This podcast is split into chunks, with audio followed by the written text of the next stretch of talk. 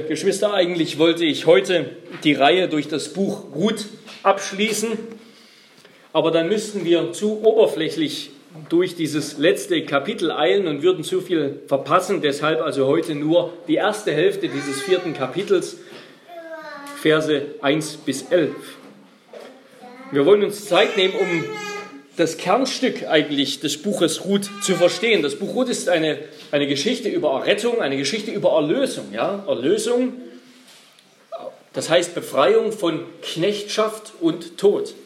Erlösung heißt Befreiung von Knechtschaft und Tod. Befreiung vom Tod durch Verhungern für die Witwe Naomi. Befreiung von Einsamkeit und einem jämmerlichen Lebensabend für sie. Auch das ist ja irgendwie ein Sterben auf Raten. Und auch Befreiung oder Erlösung vom Aussterben einer Familie in Israel, vom Aussterben eines Namens, dass eine Familie ihren, ihr Erbland und ihre Nachkommen verliert und damit sozusagen aufhört zu existieren. Und derjenige, der all das abwendet, ist Gott. Ja, Gott erlöst Noomi, wie er früher schon sein Volk Israel erlöst hat beim Exodus, als er sie aus Ägypten befreite. Wir werden also sehen, dass diese Geschichte des Buches Ruth, diese Geschichte Noomis, dass das im Grunde eine Geschichte über den Exodus ist. Wir werden sehen, dass das Buch Ruth eine Geschichte darüber ist, was der Exodus für das alltägliche Leben Israels bedeutet, für das praktische Leben.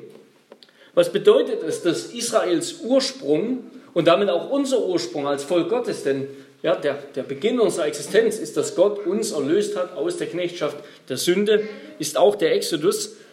Was bedeutet es, dass unser Ursprung in der Erlösung aus Knechtschaft, aus der Knechtschaft der Sünde und des Todes liegt? Was bedeutet das für unser Leben, für unseren Umgang miteinander? Das werden wir hier sehen. Und das sehen wir vor allem in der Person oder in der Institution des Lösers, des, man könnte auch sagen, des verwandten Lösers. Und wir wollen uns das anschauen, diesen Text unter den drei Punkten. Wozu brauchen wir einen Löser? Was kostet das Lösen? Und drittens, was bringt es dem Löser? Erstens also, wozu brauchen wir einen Löser? Der Gott, der sich in der Geschichte Israels offenbart, in der Geschichte des Alten Testaments offenbart, der ist ein barmherziger Gott, ein gütiger, geduldiger, liebevoller, gnädiger Gott. Ja, so stellt sich Gott auch ähm, Mose vor. Wir erinnern uns diese Stelle, wo Gott ja sich Mose zu erkennen gibt. Und er tut das, indem er ihm sagt, indem er ihm zuruft, wer er eigentlich ist. Seinen Namen sagt, nämlich in Exodus 34, Vers 6 und 7. Der Herr, der Herr, der starke Gott, der barmherzig und gnädig ist, langsam zum Zorn und von großer Gnade und Treue, der Tausenden Gnade bewahrt und Schuld, Übertretung und Sünde vergibt und so weiter keineswegs ungestraft lässt. Und diese Barmherzigkeit Gottes, dieses Wesen Gottes, das entdecken wir überall im Alten Testament. Das entdecken wir schon bei der Berufung Abrahams, nachdem Gottes sehr gute Schöpfung ruiniert wurde, gefallen ist durch die Rebellion, die Auflehnung des Menschen, unter die Herrschaft der Schlange kam. Da hat Gott seine Schöpfung, hat Gott den Menschen nicht endgültig verworfen, sondern er hat sich einen Mann und seine unfruchtbare Frau auserwählt, Abraham und Sarai, um mit ihnen eine neue Geschichte zu schreiben. Und sehen wir genau an, wie, uns, wie Gott das gemacht hat. Er hat sich ausschließlich eine Familie auserwählt, um in diese eine Familie Menschen aus allen Familien der Welt einzuschließen. Gottes, ja, er hat mit der Erwählung Abrahams begonnen, mit der Erwählung Abrahams und seiner Nachkommen und das Ziel dieser ganz exklusiven Erwählung war aber ganz inklusiv, ja, die Rettung, die Missionierung aller Völker. Israel war eigentlich dazu berufen, ein, ein Königtum von Priestern zu sein, ein Licht für die Heidenvölker. Die Völker, die um Israel lebten, die sollten erkennen an Israel, was Israel für einen außergewöhnlichen Gott hat. Dass es kein, dass es keinen Gott gibt, so wie den Gott Israels. Israels Auftrag war im Grunde die Mission, ja, alle Völker um sie herum zu missionieren, ihnen ein Vorbild zu geben, ihnen zu zeigen, was Gott ihnen für ein weises Gesetz gegeben hat. Gottes Liebe, seine Barmherzigkeit, seine Bundestreue. seine souveräne Macht. Ja, sie sollten alle Völker für Gott gewinnen. Und wir kennen natürlich die Geschichte des Alten Testaments, dass ihnen das meistens nicht gelungen ist. Dass sie im Gegenteil sich von den anderen Völkern verführen, verführen haben lassen, ihre Götter anzubeten, sich nach ihrem Vorbild sozusagen auszurichten. Und dabei hatten sie in ihrem Gesetz, im Gesetz Gottes Barmherzigkeit, sein Wesen überall vor Augen. Ja, Gottes Gesetz, das ist ein Ausdruck seines Charakters zuerst einmal, ein Ausdruck seiner Treue, seiner Gerechtigkeit, seiner Barmherzigkeit, seiner Güte. Zum Beispiel eben auch in diesem Gesetz über den Löser und das Halljahr oder das Jubeljahr. Das steht alles beides in Levitikus 25. Und das hat etwas zu tun mit Israels Wirtschaftssystem, könnten wir sagen. Ja? Mit Israels Ökonomie. Im Unterschied zu den Nachbarvölkern hatte Israel ein Wirtschaftssystem, das eben nicht sozusagen von oben nach unten, sondern von unten nach oben geordnet war, wo nicht einige wenige Starke den Großteil des Landes besessen haben, der König, Fürsten, und der Rest eben auf den, auf den Feldern, auf dem Land der Obrigkeit gedient hat. Sondern sie hatten ein System, das die Schwachen und nicht die Starken, nicht die Erfolgreichen, sondern die, die Armen eigentlich besonders berücksichtigt hat, besonders bevorzugt hat. Israels, das, das Wirtschaftssystem sozusagen, das Gott für Israel im Sinn hatte, das war einzigartig. Und was meine ich damit? Das sehen wir schon ganz zentral in den zehn Geboten. Ja, Im achten Gebot da verbietet Gott das Stehlen und damit verteidigt er den Privatbesitz.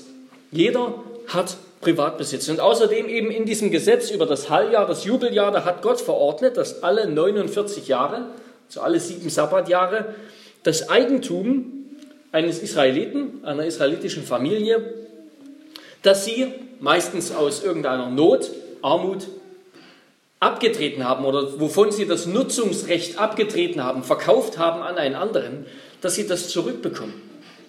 Ja, damit hat Gott bestimmt, dass jede Familie in Israel ihr Land besitzen soll, ihr Land behalten soll.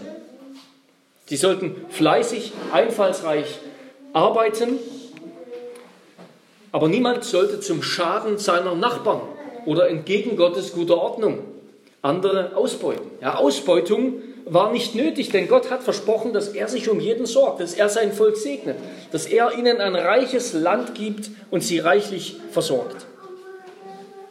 Ja, das ist ein, ein, interessantes Konzept, dass Gottes Gesetz den dauerhaften Verlust von, von Besitz, von Gut, von Grund und Boden verhindert hat. Ja, sodass jede Familie immer ihr Stück Land hatte und damit immer ihren Teil an Israel und an der Mission Israels, an der Mission, nämlich ein Licht zu sein für die Heidenvölker in der Art und Weise, wie sie dort auf ihrem Land wirtschaften.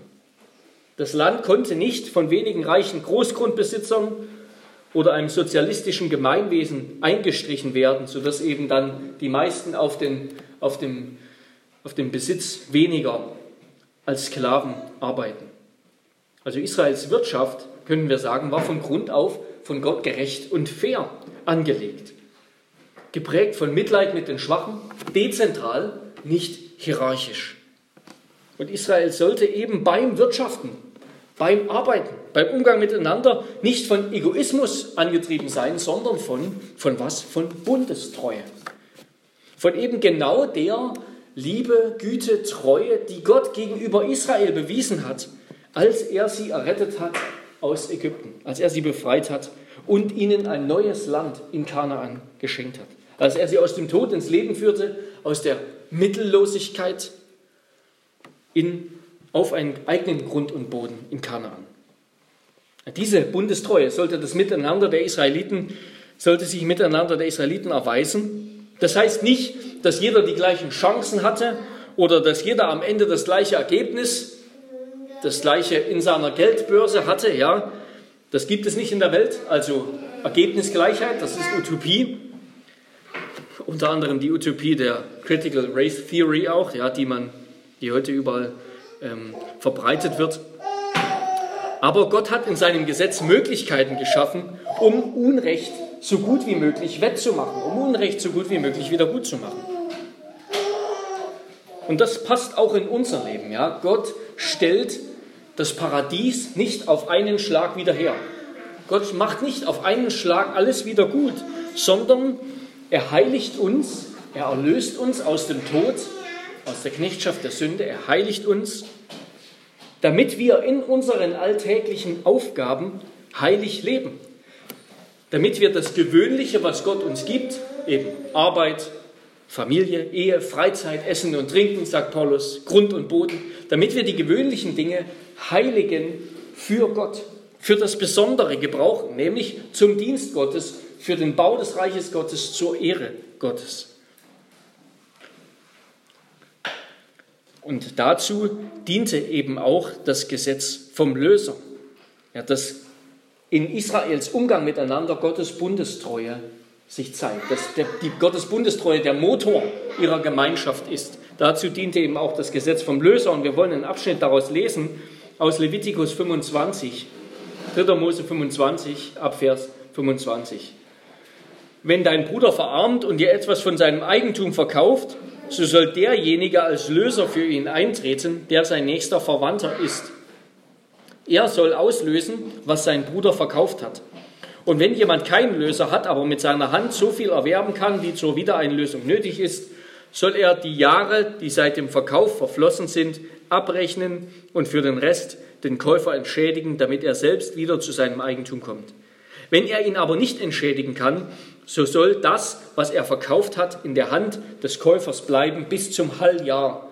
Dann soll es frei ausgehen und er soll wieder zu seinem Eigentum kommen. Und genauso besaß eben auch Elimelech, also Noomis verstorbener Mann, der besaß ein Stück Land, das er eben wahrscheinlich zurückgelassen hat, als sie nach Moab geflohen sind. Und Noomi, jetzt als Witwe, konnte sie sowieso nicht dieses Stück Land und schon gar nicht ohne, ohne schon mal Ertrag, also ohne, Samen, die sie dort aussehen kann, konnte sie das Stück Land nicht bewirtschaften. Und es war wohl auch so, dass es das Land in der Regel nur von Männern quasi besessen werden konnte. Also nur sie konnten das erwerben und besitzen und dann auch wieder veräußern. Das heißt also, bei ihrem Tod würde das wahrscheinlich an den nächsten Löser gehen, an irgendeinen nächsten Verwandten.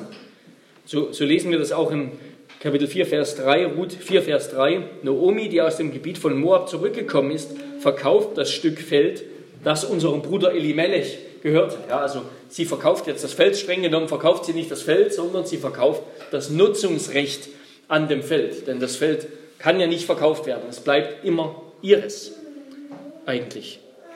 Und die Aufgabe dieses Lösers war jetzt, das für sie zu kaufen, das Nutzungsrecht eben zu bezahlen, abzutreten, damit sie von dem Geld leben kann und ihr dann eben auch ähm, ein Nachkommen zu schaffen. Das ist ein eigenes Thema. Also dieser Löser, der würde eben einen mittellosen, das Land eines mittellosen Verwandten kaufen und dann dessen Familie versorgen. Und das war in Israels Gesellschaft freiwillig. Ja, das war nicht geboten. Ja, ein Löser konnte das tun, wenn er meint, dass er sich das leisten kann. Wenn nicht, konnte er das abtreten, dass es der nächste Verwandte kaufen kann. Wenn, wenn, es, wenn es kein Löser kaufen konnte oder keiner kaufen wollte, dann, dann hatte derjenige ein Problem. Ja, es war freiwillig dass der Löser das macht. Und im Fall von Naomi und Ruth bedeutet das eben, dass er außerdem im Sinne dieser Levirats-Ehe, also dass man, dass wenn einer verstorben ist ohne, ohne Kinder, dass dann der, sein, sein nächster Verwandter ihm Nachkommen machen muss, schaffen muss mit seiner Frau. Dass er seinem verstorbenen Verwandten Nachkommen schaffen muss mit dessen Frau oder Schwiegertochter. Damit eben, das ist das Ziel, damit keine Familie ausstirbt damit keine Familie ausstirbt, weil Gott jede Familie wichtig ist.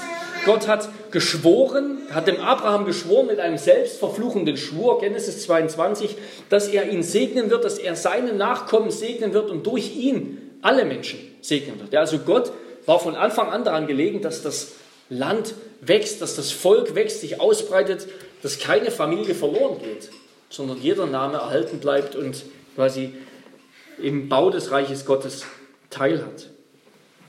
Das heißt, dieser Löser sollte auf eigene Kosten seinem Bruder, seinem Verwandten eben das Land zurückkaufen und ihm einen Nachkommen zeugen und dann auch versorgen, damit eben sein Teil am verheißenen Land nicht verloren geht.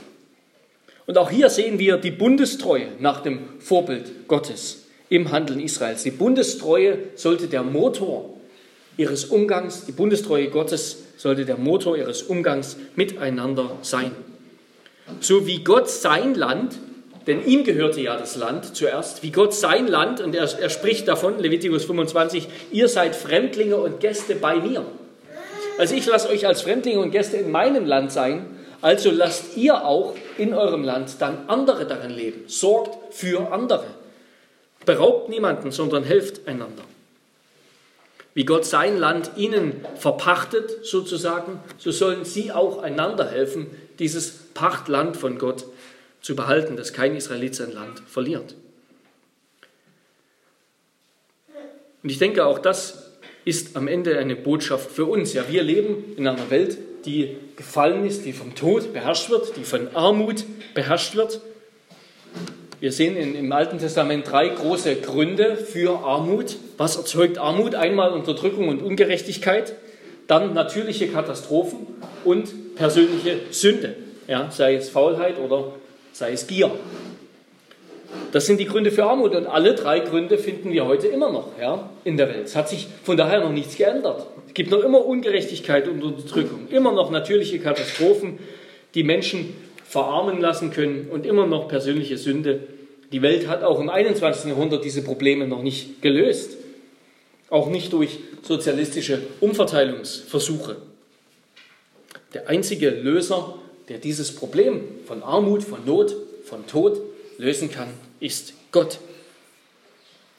Ihn brauchen wir, denn auch wir im Westen, die wir keine wirkliche Not haben, die wir im Überfluss leben, auch wir im Westen müssen sterben. Ja? Auch wir müssen sterben. Auch unser Leben wird enden. Unser Erbe wird enden. Der Tod, der ewige Tod enterbt jeden. Er nimmt jedem das Leben. Und es ist nur Gott, der uns das Leben behalten kann. Nur Christus, der uns vom Tod erlösen kann. Wie wir im, Gott, im Wort Gottes lesen, Epheser 2, Gott aber, der reich ist an Erbarmen, hat um seiner großen Liebe willen, mit der er uns geliebt hat, auch uns, die wir tot waren durch die Übertretungen, mit dem Christus lebendig gemacht. Aus Gnade seid ihr rettet. Ja, es ist nur Gott, der uns lebendig machen kann, der uns das ewige Erbe bewahren kann. Und das hat Christus getan. Ja, als er auferstanden ist von dem Toten, hat er uns ein bleibendes Erbe erworben. Ein Erbe, ein Leben, das nicht mehr verloren gehen kann. Und deshalb ist dieses, sind diese Gesetze, das Gesetz vom Halljahr, vom Jubeljahr, von der Leviratsehe, deshalb ist das auch hinfällig. Ja, in Christus ist das erfüllt. Das gilt nicht länger für heute, das mosaische Gesetz, als ein Gesetz für uns. Wir müssen das heute nicht mehr machen, unserem nächsten Verwandten Nachkommen zeugen und, und sein Stück Land kaufen und so weiter. Warum? Weil Christus das erfüllt hat, weil Christus uns ein ewiges Erbe, ein ewiges Leben erworben hat in seiner Auferstehung, das nicht mehr verloren geht. Wir brauchen nicht mehr uns um das irdische Erbe sozusagen mühen. Christus hat uns ein ewiges Erbe auf der neuen Erde und im neuen Himmel gesichert. Mit seinem Tod und seiner Auferstehung. Und damit kommen wir zum zweiten Punkt. Was kostet das Lösen? Zweitens, was kostet das Lösen? Ja, Löser. Löser heißt derjenige, um den es hier geht, der das eben von dem Verwandten dann kauft. Er heißt es, weil er dafür ein Lösegeld, einen Preis bezahlen muss. Und so war Gott der erste Löser Israels. Ja? Als Israel in Ägypten war, hat er es aus Ägypten erlöst, wie zum Preis des Passalammes. Als Gott Israel erlöst hat in dieser entscheidenden Tat, als er die Erstgeborenen aller Ägypter tötete, das sind, wurde Israel verschont wegen des Passalams. Das Passalam hat sein Blut gelassen für das Leben Israels. Das war der Lösepreis, zu dem Israel aus Ägypten ziehen durfte. Das war der Preis für den Exodus, das Leben des Passalammes. Und deshalb, wenn sie jetzt aus der Sklaverei erlöst wurden, deshalb sagt Gott, können sie nicht länger einander versklaven. Ja, Israeliten, die aus der Sklaverei von Gott erlöst wurden, können nicht länger einander versklaven, sondern sie sind jetzt alle Diener, Sklaven Gottes. So haben wir es auch im Dekalog in den zehn Geboten gehört. Ich, der Herr, bin dein Gott, der dich aus dem Land Ägypten, aus dem Haus der Knechtschaft herausgeführt habe. Das ist die Grundlage, ja, die Erlösung aus der Sklaverei, die Erlösung in die Freiheit, damit wir dann ihm dienen. Du sollst so und so leben und mir dienen. Und im fünften, im fünften Mose, in der Aufzählung der zehn Gebote, Deuteronomium 5, da heißt es sogar, dass auch die Knechte und Mägde, auch deine Diener sollen am Sabbat frei ausgehen, sollen am Sabbat frei haben und nicht arbeiten müssen, denn du sollst bedenken, dass du auch ein Knecht gewesen bist im Land Ägypten und dass der Herr dich befreit hat. Darum lass auch deinen Dienern einen freien Tag, den Sabbat frei. Also das heißt, das, was der Löser tut, wenn ein Löser seinen Bruder, seine Schwester aus der Knechtschaft, der Schuldenknechtschaft befreit, dann ist das wie eine Art Mini-Exodus. Es ist die Befreiung einer Familie aus dem Tod, aus der Knechtschaft in die Freiheit. So wie Gott Israel aus der Sklaverei in Ägypten erlöst hat, erlösen die Löser Land und Leute aus der Schuldknechtschaft. Und als solche handeln sie im Auftrag Gottes. Und sie erinnern damit die Israeliten an Gottes große Befreiungsaktion, an ihre Erlösung aus der Sklaverei im Exodus. Jede Lösung ist ein Mini-Exodus. Wenn Boas hier also Noomi und Ruth auslöst, indem er Ruth heiratet, Elimelechs Land bewirtschaftet an seiner Stelle, um es später dann wiederum seinem Enkel, also Elimelechs Enkel, Machlons Sohn Obed, abzutreten, dann vollbringt er ein Werk der Erlösung. Und er wird damit zu einem Vorbild von Christus, zu einem Typus von Christus, wie wir sagen in der Theologie. Boas ist ein Vorbild für Christus. Und zwar ist er das auf dreierlei Weise, so wie Boas Ruth und Naomi und ihr Land hier freikauft, so hat Christus uns für Gott freigekauft mit seinem Blut, mit seinem Leben. Und damit er das tun konnte, wurde Christus zuerst einmal unser Blutsverwandter. Ja, er wurde Mensch, damit er mit uns verwandt ist, damit er unser Bruder ist. Hebräer 2, Vers 11 bis 18 und uns erlösen kann. Unser Bruder, der uns liebt, obwohl wir ihn gehasst haben. Ja, Gott zeigt seine Güte, Freundlichkeit und Menschenliebe darin, dass er seinen Sohn stellvertretend für uns in den Tod gab. Und Christus beweist seine Liebe dadurch, dass er stellvertretend stirbt und sein Leben gibt als ein Lösegeld für viele, für sein Volk. Sein Leben war der Preis für unser Leben. Sein Leben war der Preis für unser Leben. Das Leben des Menschensohns Jesus Christus war der Preis für dein Leben, für mein Leben. Und zwar für unser ewiges Leben. Und er war dazu genauso wie Boas willens und auch in der Lage. Ja, er hat uns erkauft. Und so bekennen wir das auch im Heidelberger Katechismus, weil er uns mit Leib und Seele von der Sünde und aus aller Gewalt des Teufels zu seinem Eigentum erlöst und erkauft hat mit seinem kostbaren Blut, nicht nur mit Gold oder Silber. Deshalb nennen wir ihn unseren Herrn. Ja, Frage 34. Und Boas ist auch darin ein Vorbild für Christus, weil er Ruth, seine Frau, als zur, zur, zur Frau angenommen hat und sie damit in eine israelitische Familie sozusagen adoptiert hat. Ja, das ist der, das ist der, der Schlussstein von Ruths Aufnahme in das Volk Israel. Sie war schon vorher gläubig sie und von daher gehörte sie schon vorher zum Bundesvolk, ja. Aber mit der Eheschließung mit einem Israeliten ist sie jetzt endgültig anerkannt. Sie ist keine, denn das war nicht gestattet, sie ist keine Moabiterin mehr, sie ist eine, auch wenn sie hier sozusagen vor Gericht in der Rechtsverhandlung noch so genannt wird, sie ist eine Israelitin. Sie wird adoptiert, sie bekommt eine neue Identität. Und so ist auch unsere Identität in Christus nicht mehr dass wir Sünder sind, sondern wir sind jetzt Kinder Gottes, wir sind Brüder und Schwestern Jesu. Denn wer Gottes Wort hört und glaubt und tut, der ist ein Bruder, eine Schwester, eine Mutter Jesu. Markus 3,35. Kein verlorener Sünder mehr. Jetzt werden Juden und Heiden adoptiert in die eine große, weltweite, multiethnische, bunte Familie Gottes. Ja? Und wer jetzt wieder Gräben oder Trennwände in der Gemeinde aufrichten will, wieder Herkunft, Geschlecht, Nationalität, Hautfarbe oder sonstiges als eine Trennwand in der Gemeinde aufstellen will, der hat nicht verstanden, was Christus vollbracht hat. Der hat das Evangelium nicht verstanden. Und die Gemeinschaft in der Kirche erst recht nicht. Und zuletzt sind wir jetzt als Glieder der Familie Gottes, werden wir auch Erben Gottes sein.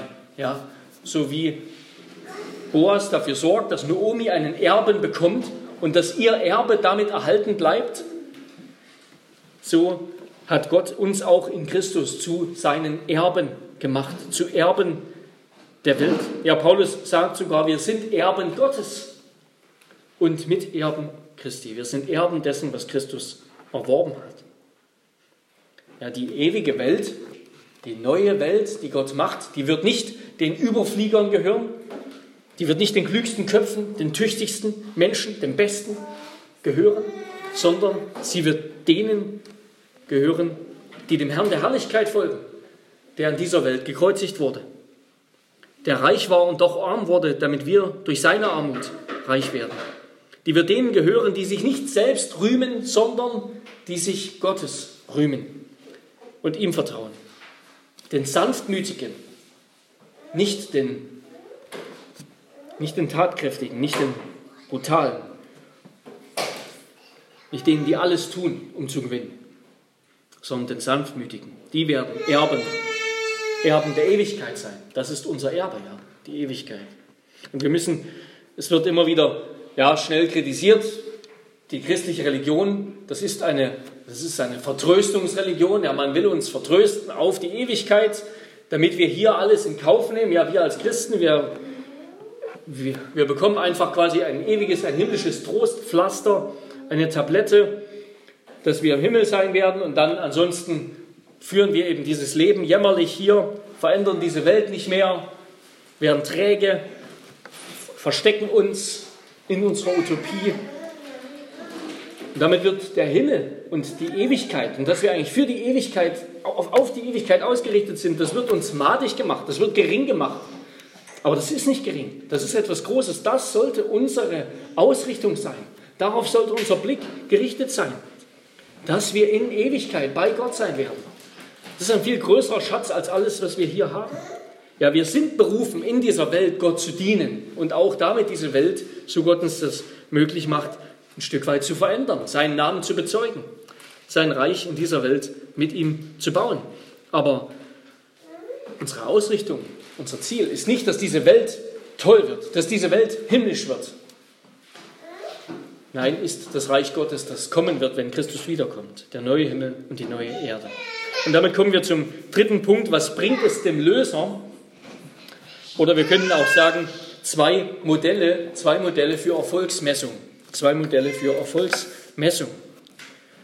Ja, Boas, und damit kommen wir nochmal ganz konkret auch zu dieser Geschichte. Boas beraumt jetzt hier also im Stadttor, dort wo die Ältesten saßen, dort wo rechtliche, dort wo das Recht verhandelt wurde. Dort verhandelt er mit diesem Herr so und so, auf Hebräisch Peloni Almoni, also bedeutet eben einfach nur eben, ja, so und so. Sein Name wird nicht genannt.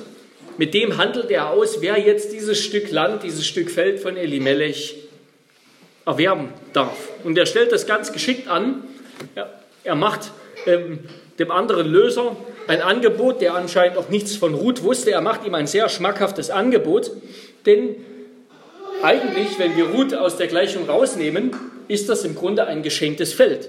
Ja, ein Feld, das, ein Stück Land, das für Ewigkeit in die Familie, für immer in die Familie des Lösers eingeht. Naomi ist alt, die würde noch ein paar Jahre leben und dann würde die sterben eigentlich gäbe es ja die Pflicht dieses, dieses Leviratsgebots, einen Nachkommen zu zeugen, aber weil sie sowieso zu alt ist, würde das auch wegfallen.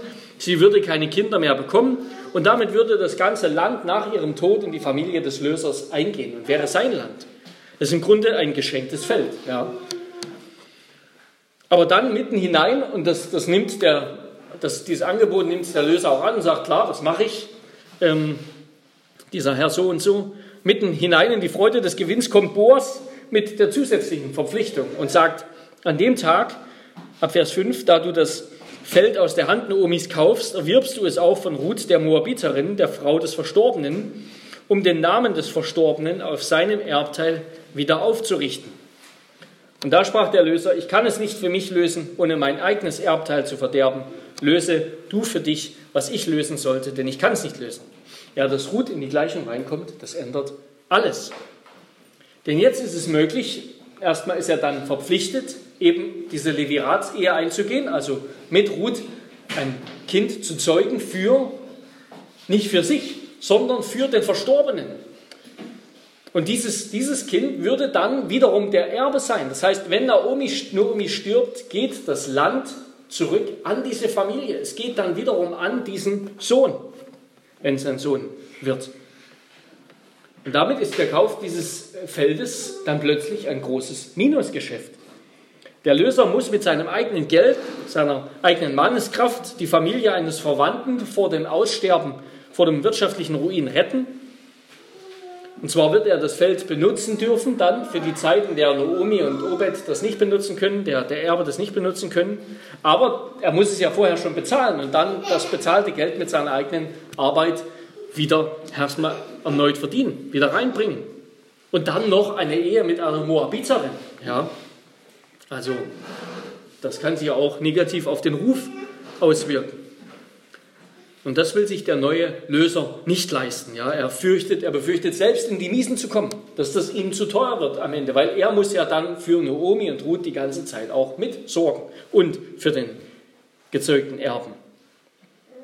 Ja, er wäre quasi ein Idiot, wenn er das täte. Er würde sein hart verdientes Geld aus dem Fenster werfen. Oder aber ein gläubiger Mann, der sein Geld in Gottes Reich und Gottes Sache investiert. Und jetzt hier bekennt der Herr so und so sozusagen Farbe. Jetzt sehen wir, warum eigentlich von ihm erzählt wird und aus dem gleichen Grund, auch, aus dem auch von Orpa erzählt wurde. Man hätte die beiden Charaktere genauso gut aus der Geschichte weglassen können. Sie tun ja nichts wirklich zum Fortgang der Geschichte, der Erzählung zur Sache. Sie sind nur dazu da, damit sie als Hintergrund, sozusagen als Gegenmodell oder Negativfolie für Ruth und Boas dienen. Es wird uns von Orpa erzählt, damit wir verstehen, wie groß, wie außergewöhnlich das war, was Ruth getan hat. Und von diesem Herr so und so, damit wir verstehen, wie außergewöhnlich das war, was Boas getan hat. Nämlich, dass sie Noomi, ihrer alten, schwachen, hilflosen Glaubensschwester, eben Chesed bewiesen haben. Göttliche Loyalität, Treue und Liebe.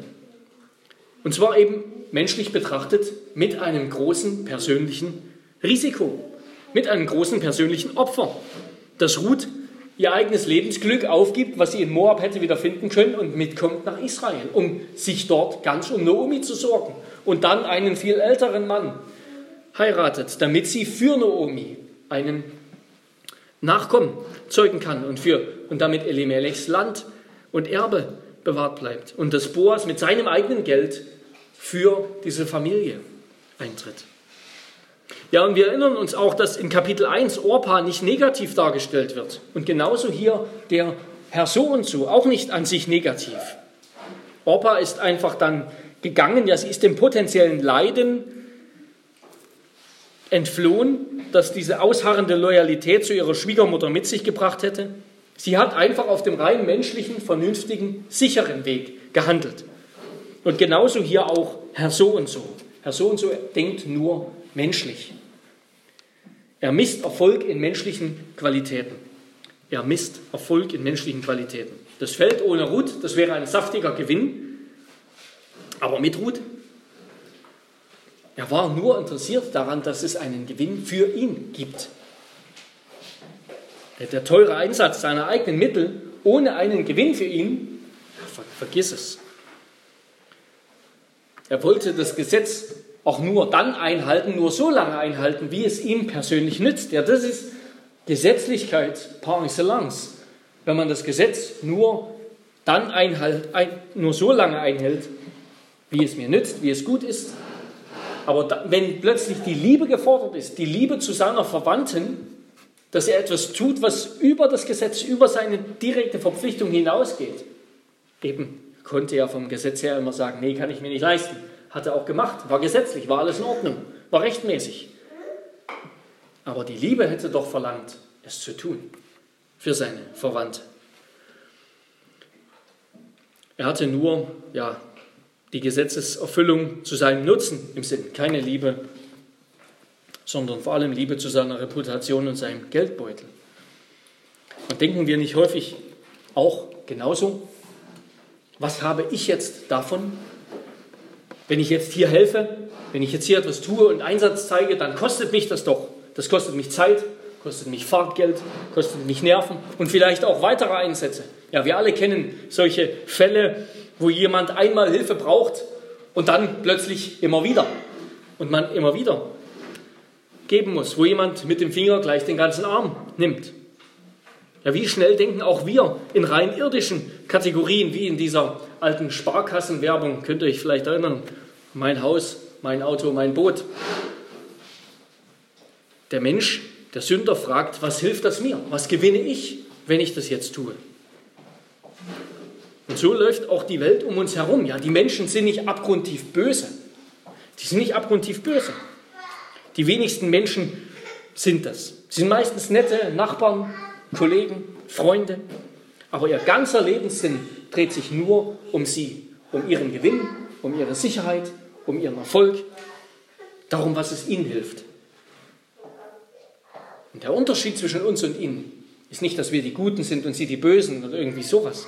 Nein, dass wir erlöst wurden und deshalb, weil wir Gnade erfahren haben, weil wir erlöst wurden, deshalb die Freiheit haben, auch zu erlösen auch Gnade zu schenken. Auch zu sagen, ich frage jetzt nicht, was mir das hilft. Ich frage, was ist Gott? Wie es Gott dient? Wie es seiner Ehre dient? Wie es seiner Gemeinde dient? Wie es dem anderen hilft? Ja, zu oft sind unsere Urteilsmaßstäbe, unsere Motive eher die von Herr so und so, als die von Boas und Christus.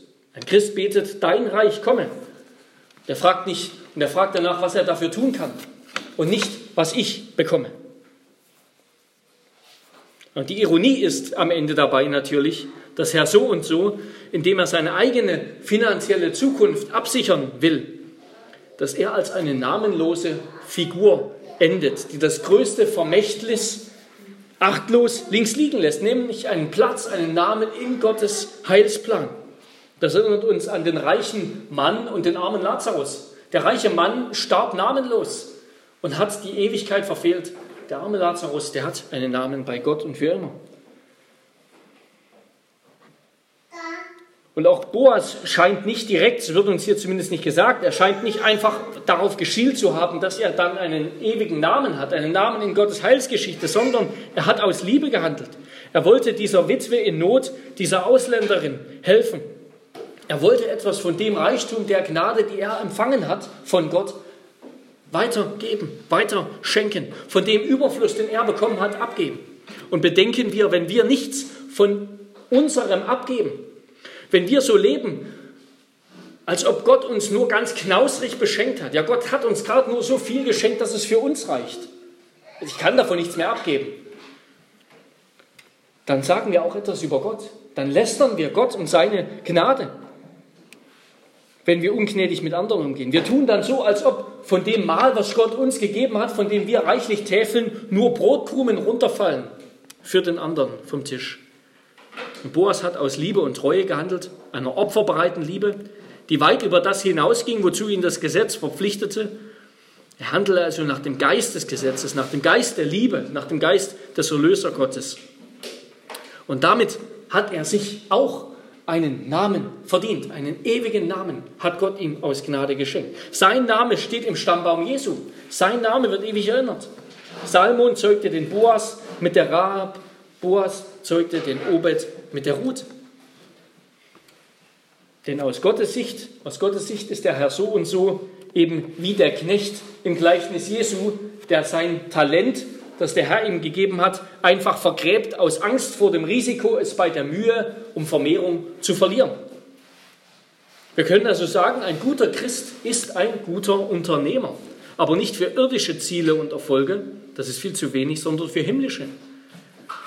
Er hat eine erneuerte, eine himmlische Mathematik, die den Himmel mit einbezieht. Ja, ein Christ setzt seine Zeit, seine Ressourcen und Mittel dazu ein, um Gottes Reich zu bauen. Ein Christ fragt nach dem ewigen Vermächtnis und, und das ist, was besonders so ein Vermächtnis ist, sind Kinder. Ja, auch das sagt Paulus. Kinder sind ein ewiges Vermächtnis. Etwas, für das es sich lohnt, viel aufzugeben. Ein Christ vertraut darauf, dass dieses Risiko, was er bringt, dass das, was er jetzt hier aufgibt, wofür er lächerlich gemacht wird, verlacht wird, dass das ihm einen ewigen Gewinn einbringt. Er ist bereit, alles zu verkaufen für Gottes Reich und für seine Ehre. Er ist bereit, ausgelacht zu werden, für einen Trottel gehalten zu werden. Denn er weiß, dass wenn er leidet, dann leidet er wie sein Erlöser und er wird zu seiner Zeit belohnt werden. Und das können wir nur dann tun, wenn wir selber zuerst die erlösende, befreiende Gnade Gottes erfahren haben. Ansonsten ist das nur Gesetzlichkeit. Christus ist gekommen, um unseren Egoismus zu bezwingen. Ohne Christus leben wir, leben wir für uns selbst und schauen auf das eigene. Auch wenn Christus uns freigemacht hat, dann sind wir dem Alten gestorben, sind wir uns selbst gestorben und leben für ihn, schauen auf das, was ihm wichtig ist, auf seine Interessen, nicht mehr auf unsere. Das heißt nicht, dass wir nicht auch irdische Interessen haben, aber dass wir unsere irdischen Interessen seinen Gottesinteressen, seinem Willen unterordnen. Wenn wir das tun, dann werden wir erleben, wie Gott gnädig ist, wie er barmherzig ist, wie er unser Leben füllt, wie er uns trotzdem das gibt, wonach sich die anderen, wonach sich die anderen abarbeiten. Ja? Boas hat am Ende alles bekommen. Er hat einen Erben bekommen, er hat, er hat alles bekommen, obwohl er alles aufgegeben hat für Gottes Sache. Auch Ruth hat alles bekommen. Sie ist glücklich geworden, sie hat einen Mann bekommen, sie hat Gott gibt dennoch gnädig das, um was wir uns nicht bemühen, auch was unsere eigenen Interessen angeht wenn wir uns zuerst um seine Interessen, um sein Reich sorgen. Und damit will ich schließen mit einem Ausschnitt aus Markus 10, wo Jesus genau das verheißt. Da begann Petrus und sprach zu ihm, siehe, wir haben alles verlassen und sind dir nachgefolgt. Jesus aber antwortete und sprach, wahrlich, ich sage euch, es ist niemand, der Haus oder Brüder oder Schwestern oder Vater oder Mutter oder Frau oder Kinder oder Äcker verlassen hat um meinetwillen und um des Evangeliums willen, der nicht hundertfältig empfängt, jetzt in dieser Zeit Häuser und Brüdern und Schwestern und Mütter und Kinder und Äcker unserer Verfolgungen und in der zukünftigen Weltzeit ewiges Leben. Aber viele von den Ersten werden Letzte und Letzte werden Erste sein. Amen. Lasst uns beten. Herr unser Gott, wir danken dir für dieses Beispiel, diese Geschichte von Menschen in Fleisch und Blut, die du uns gibst, für die Erlösung, die du vollbracht hast, nicht nur als du Israel befreit hast aus dem Roten Meer, sondern auch als du uns befreit hast aus unserer Sünde. Ja, wir danken dir, dass du uns, Herr Jesus Christus, mit deinem Tod zum Preis deines Lebens erlöst hast aus der Knechtschaft des Todes, aus der Knechtschaft der Sünde, aus der Knechtschaft des Egoismus, dass du uns Gnade im Überfluss schenkst, sodass wir keinen Mangel haben und lernen dürfen, wie du zu handeln, lernen dürfen, zum Löser, zum Erlöser für andere zu werden, anderen zu dienen. Herr, so bitten wir dich, erneuere auch unser Leben, dass deine Bundestreue sich auch in unserem Miteinander hier in der Gemeinde und darüber hinaus widerspiegelt. Das beten wir in Jesu Namen. Amen. Amen.